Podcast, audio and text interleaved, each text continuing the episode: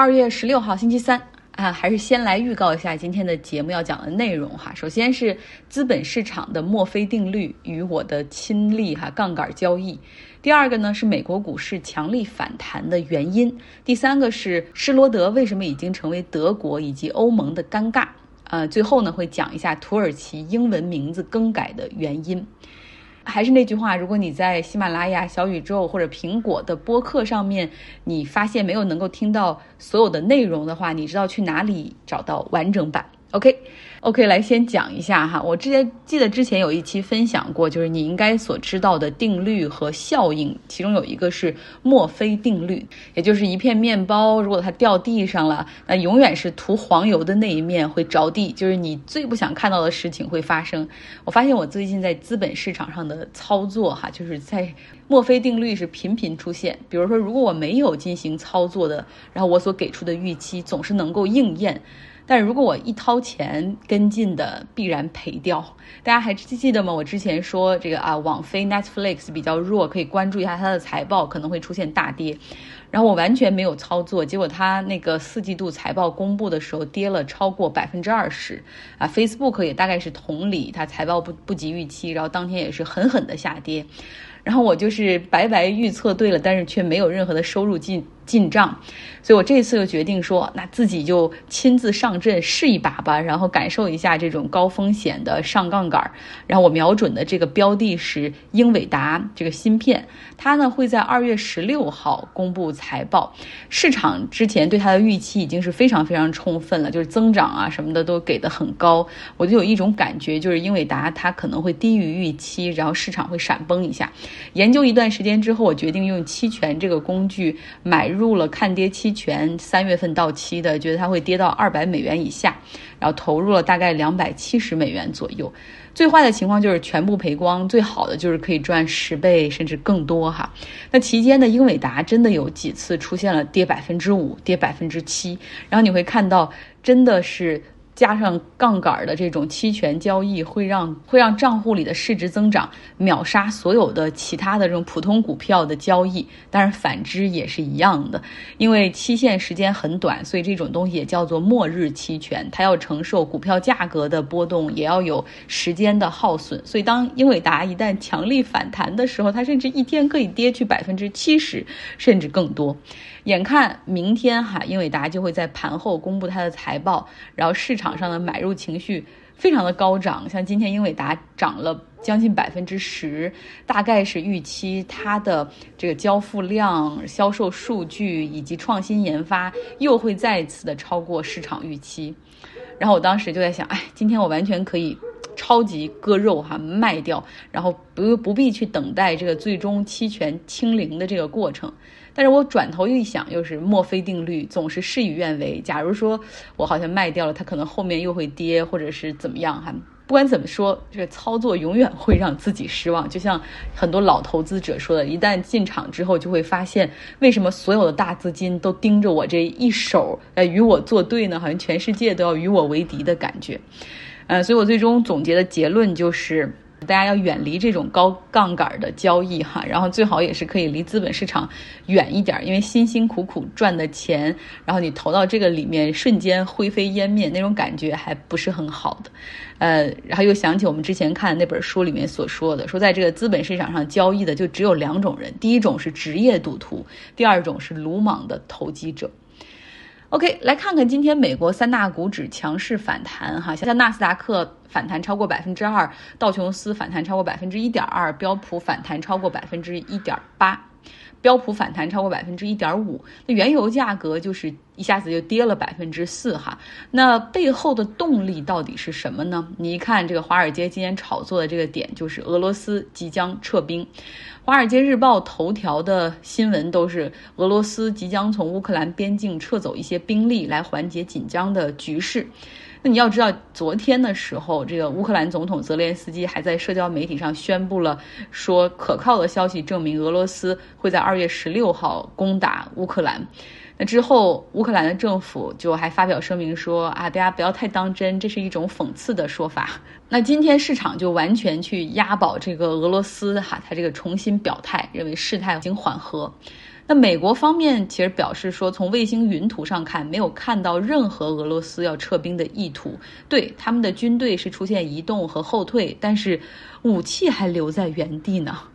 大家可以来到微信公号张奥同学哈，我我传了一张图片给大家展示一下乌克兰周边俄罗斯的一些排兵布阵的情况，这是包围的，包括克里米亚有布军，东巴斯地区有布军，摩尔多瓦有，白俄罗斯有，然后俄罗斯的那个边境上也有哈。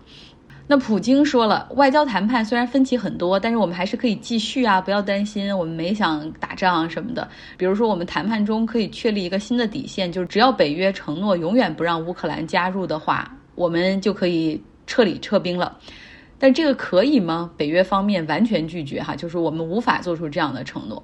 英国方面也表示说，目前呢，这个俄罗斯所传递出来的信息实际上是非常复杂的。一方面说要撤兵，而另外一方面，他们其实却在边境上修野战医院，所有迹象都在表明他们为战斗做最后的准备。但是你知道，资本市场哈，他他抓起一个炒作点之后，瞬间就往一全都往一个方向去做。所以不管你后面其他国家怎么澄清，然后呈现怎么样的这种情报，反正他们现在是相信啊，俄罗斯会撤兵。嗯，但是实际上讲了那么多，大家也知道不是那么简单的哈。目前呢，德国总理舒尔茨正在俄罗斯和普京会面。上述我们所讲的俄罗斯希望事态降级呀，然后这些什么撤兵的意向啊，都是发生在舒尔茨来访期间，所以相当于是给这个新任德国总理舒尔茨送上了一份大礼。普京也说了，德国是俄罗斯最重要的贸易伙伴之一啊，两国的经济往来非常的活跃，希望能够继续保持。呃，查查了一些数字，发现德国对外经济中第一大的贸易伙伴是中国，第二大的贸易伙伴就是俄罗斯。嗯在这种情况下呢，其实舒尔茨他所在的社民党之前的那个领袖也是德国前总理施罗德，他却和俄罗斯之间是眉来眼去，哎，不是眉来眼去，直接就已经是投怀送抱，关系非常的密切，多少让人觉得有些不舒服哈。这需要强调的一点就是社民党这个党派，因为它是比较关注工人啊或者是工薪阶层利益的党派，一直是一个左翼政党，它在历史上就一直是比较亲近苏联、亲近俄罗斯的。施罗德原来就是这个社民党的领袖，他卸任总理之后呢，一直和俄罗斯的总统普京保持着非常密切的关系。他目前是俄罗斯多家公司的董事会的成员，包括俄罗斯能源巨头俄罗斯天然气工业这家公司的董事会成员，这是他今年一月份受聘的哈。另外呢，他还在北溪天然气 AG 公司以及俄罗斯石油公司董事会里面都有任职。德国现任总理哈舒尔茨，他不止一次的在各种媒体采访中被问到说如何看待他的前任施罗德这些举动啊，这是否意味着啊这德国和俄罗斯之间的关系的一个走向？那舒尔茨对这个的回复非常的干脆利落，就是说啊你们不要再问这个问题了，其实很无聊，施罗德早就不是政府里的人了，他不能够代表政府，也不能够代表德国，现在的总理是我哈，不要看他怎么做，看我怎么做。不过，不管舒尔茨怎么说哈，这个施罗德已经成为了德国的尴尬，也成为了整个欧盟的尴尬。但是，看他自己却没有一点尴尬的意思哈。毕竟，实实在在的这种钞票流入自己的银行账户，这好像对一个过气的或者一个退休的政客来说更加实在。最后，我们来到土耳其，土耳其的英文名字哈改名了，过去是 Turkey。T U R K E Y，那现在它改成为 Turkey，T U R K I Y E，而且这个 U 其实就像我们中文那个 U 上面就是 U 还有两点儿。呃，一个国家它如果是非英语的国家的话，它有一个英文名字，就像我们中国英文名字是 China，日本英文名字是 Japan，希腊英文名字是 Greece。这些名字叫起来，慢慢就习惯了。想改的话，实际上是挺费劲的。首先要去联合国进行报备和注册，然后你想啊，这个里面要把，然后要让所有的国际组织都对土耳其的这个英文名字进行一个更名，然后你更要在国内和国外范围内进行大规模的 campaign 哈，就是做那种广告宣传片也好，然后去灌输你的这个新的英文名字。那目前呢，我一搜哈，土耳其的国内的一些官方媒体，包括它的通讯社、它的国家电视台，还有报纸，都开始从去年十二月份就用这个新的英文单词儿叫 Turkey 啊来称呼土耳其了。那土耳其总统埃尔多安也在国内发表了一个备忘录哈，来解释为什么要改这个名字，然后并且希望公众都可以用 Turkey 啊来称呼自己的国家，说这才是对我们的文化、文明和价值观最好的表达和体现。还有另外要求企业都开始逐步改制造品的那种标哈，土耳其制造应该从 Made in Turkey 改成 Made in Turkey 啊。然后另外呢，政府的各种机构的英文网站也要开始改名，像外交部已经开始改名字了，因为他们要给外国游客去办签证哈，那签证这章上面你要改名字。还有就是他们的网站上欢迎来到土耳其也要改，机场里面的那种欢迎牌也要改哈。那为什么要改名字呢？呃，主要是有这么几个原因哈。过去大家叫的土耳其的英文名字 Turkey，T U R K E Y，它呢是和英文的这个火鸡是同名 Turkey，就感觉土耳其人总是在别人的餐桌上的感觉。另外，这个 Turkey 根据呃 Cambridge 剑桥的那个英文字典里面还有一个。解释就是说，蠢笨的人、愚蠢的人，或者注定要很失败等等，确实好像不是特别好的意思哈。所以，如果你要是在谷歌上面去搜索 Turkey，然后你会看到各种各样的图片，然后土耳其这个国家只是其中一类，所以埃尔多安肯定是对这个不太满意的。土耳其这个 Turkey 这个英文名字的确立是从一七一九年开始的，当时呢是英国人给他们确立的哈。一个国家改他们的英文名字，呃，是并不罕见的。像缅甸，它最一开始的英文名字叫 Burma。呃，也是非常有殖民地色彩的，也是英国人给的。所以在上世纪八十年代的时候，他们把名字给改了，改成 Myanmar。直到现在哈，很多外国的媒体在报道缅甸的时候，还会用 Burma 或者 Burmese 来形容缅甸。呃，伊朗他们是在一九三五年的时候把名字从波斯改成伊朗的。还有荷兰 Netherlands，其实他们一直有好几个名字。我们知道荷兰人就是 Dutch，然后 Netherlands、Holland 都是。的都是荷兰哈，然后后来荷兰决定说不再用 Holland 这个名字哈，就用 Netherland，主要是为了确立一个名字哈，然后能够去强化这个国家的形象。不知道用多少年哈，大家才才能够习惯土耳其的新的英文名字 Turkey。